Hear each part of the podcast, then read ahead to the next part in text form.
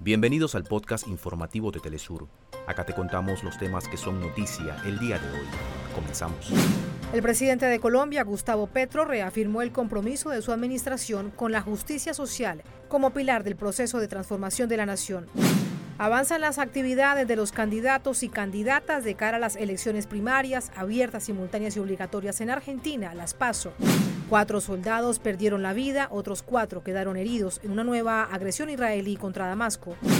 Desde la Comet Arena de la ciudad de Orleans, en Francia, Venezuela enfrentó a la selección local en un partido amistoso de preparación rumbo al Mundial de Baloncesto FIBA 2023.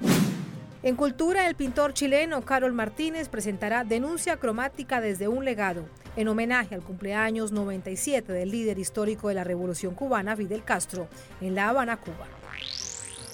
Hasta acá nuestros titulares. Para más información recuerda que puedes ingresar a www.telesurtv.net.